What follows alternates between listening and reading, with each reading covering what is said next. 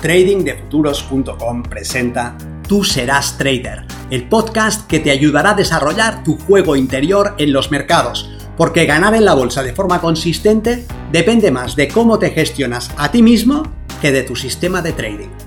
En este podcast encontrarás ideas y sugerencias prácticas con las que mejorar la mente con la que operas los mercados. Soy Vicens Castellano y será un placer que me acompañes. Si quieres más información sobre nuestros programas de entrenamiento para traders, visita tradingdefuturos.com.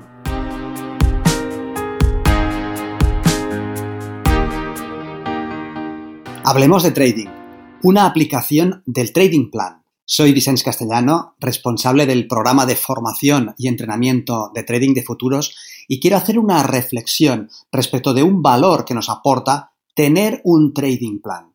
Un trading plan no es solamente un conjunto de reglas que especifican qué es lo que debemos hacer cuando estamos en el mercado. No es solamente una relación de los principios que utilizamos para gestionar nuestro riesgo, nuestras posiciones, nuestras entradas, nuestras salidas. El trading plan nos permite mantenernos auditables y contra el trading plan nosotros podemos evaluar si estamos siendo disciplinados o indisciplinados. Pero el trading plan es también un salvavidas, una herramienta que previene que una parte de nosotros tome decisiones que no debería de tomar. Bajo presión, cuando tenemos que decidir qué nos conviene, es fácil que los sesgos cognitivos nos empujen a tomar decisiones que no son las más acertadas. Daniel Kahneman, psicólogo y premio Nobel de Economía, nos pone un bonito ejemplo. Dice en su libro Pensar rápido, pensar despacio, que un individuo fue descrito por un vecino suyo de la siguiente manera. Esteban es muy tímido y retraído, siempre servicial, pero poco interesado en la gente o por el mundo real de carácter disciplinado y metódico, necesita ordenarlo y organizarlo todo, y tiene obsesión por el detalle. Pregunta, ¿es más probable que Esteban sea un bibliotecario o un agricultor? El parecido entre la personalidad de Esteban y la de un bibliotecario, la del estereotipo que podemos tener de un bibliotecario, es algo fácil de que venga a la mente. Pero a la hora de decidir que es más probable, quizás deberíamos de tener en cuenta la población de agricultores comparada con la población de bibliotecarios, es decir, el número de agricultores que hay en comparación con el número de bibliotecarios que hay, se decanta mucho a favor de los agricultores. En Estados Unidos, de donde es el ejemplo, la población es 20 agricultores por cada bibliotecario con lo que, es más probable que sea Esteban. Por la descripción, aunque una parte de nosotros nos lleve a pensar que encaja con el estereotipo de bibliotecario, lo que la estadística nos dice es, es mucho más probable que Esteban sea agricultor. ¿Qué ha pasado aquí? A la hora de tomar una decisión se ha activado un circuito al que Daniel Kahneman llama el sistema 1, que es rápido, que es emocional, que es intuitivo, y podríamos sentir el impulso de decidir en función de esa primera intuición.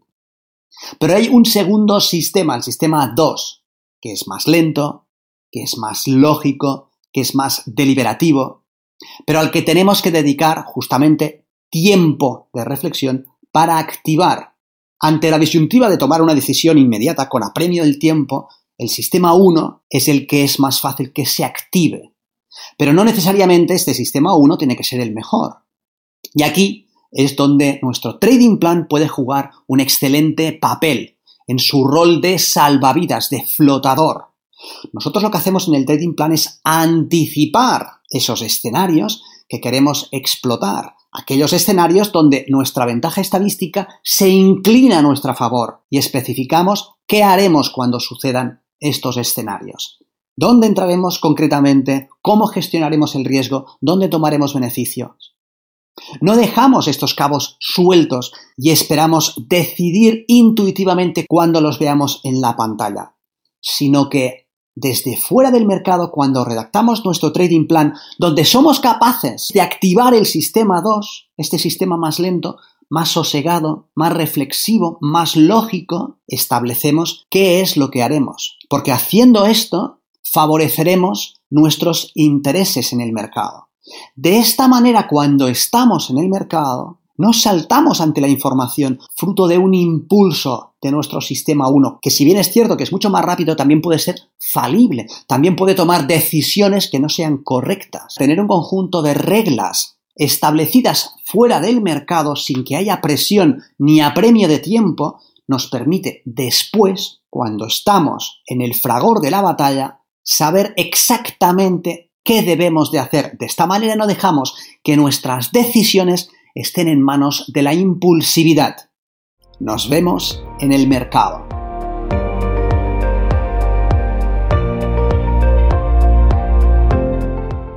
Si este contenido te ha parecido interesante, te agradeceré que lo compartas para darle una mayor difusión y que me dejes un comentario en tu plataforma de podcast preferida. Para más información sobre nuestros programas de entrenamiento para traders, visita tradingdefuturos.com. Recuerda, una mente estirada por una nueva idea jamás regresa a su estado original.